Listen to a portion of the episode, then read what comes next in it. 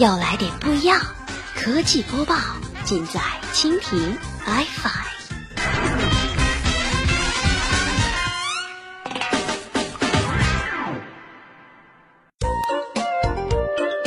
欢迎收听科技天天报，本节目由蜻蜓 iFi 独家制作播出。收听更多内容，敬请收藏、订阅本节目或持续关注蜻蜓 iFi 科技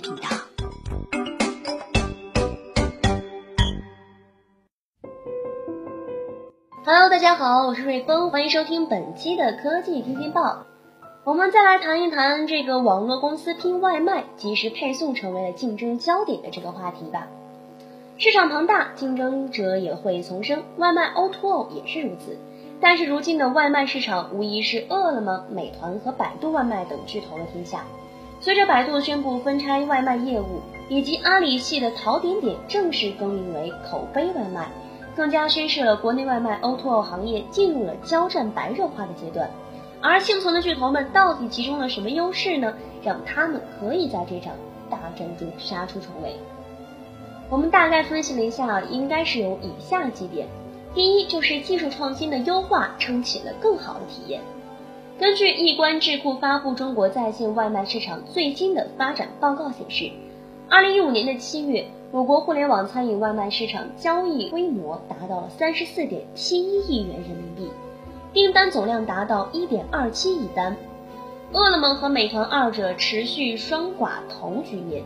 而据上半年数据显示，饿了么 APP 覆盖人数为六百九十七点一八万人，美团为五百六十七点九九万人，可以说是不分上下。而百度外卖则仅为五十二点零七万人。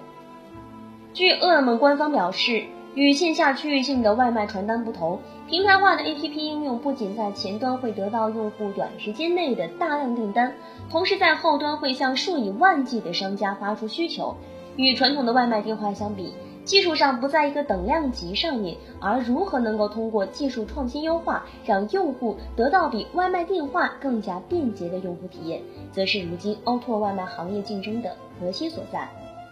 根据南方日报记者从饿了么方面了解到，除了先前自主研发的帕拉丁调度系统和风行者订单管理 APP，饿了么又推出了新的技术，就是针对社会化配送的蜂鸟配送系统，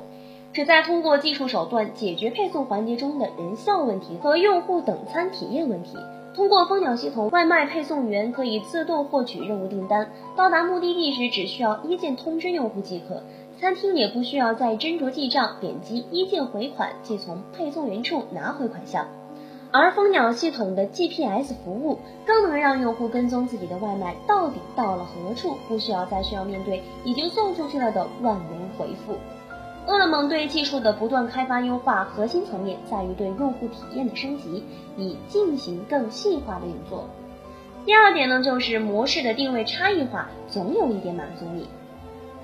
在服务人群上，饿了么与美团常以价格补贴的形式吸引用户，而这些价格战更多吸引的是收入水平有限的用户，如学生或者是工薪阶层，他们对价格往往更敏感。因此，饿了么与美团主要打造的是对中端以下的人群的服务，走的是亲民的实惠路线。而随着白领市场的不断壮大，如今也吸引了饿了么、美团和百度外卖等围绕白领市场展开市场争夺。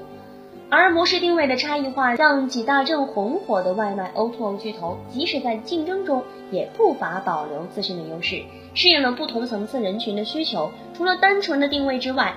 正如百度运用自身 GPS 技术优势，更好的服务外卖领域，美团与大众点评外卖服务也发挥着自身团购发家的资源优势，给品牌拉入了大量客源和店源。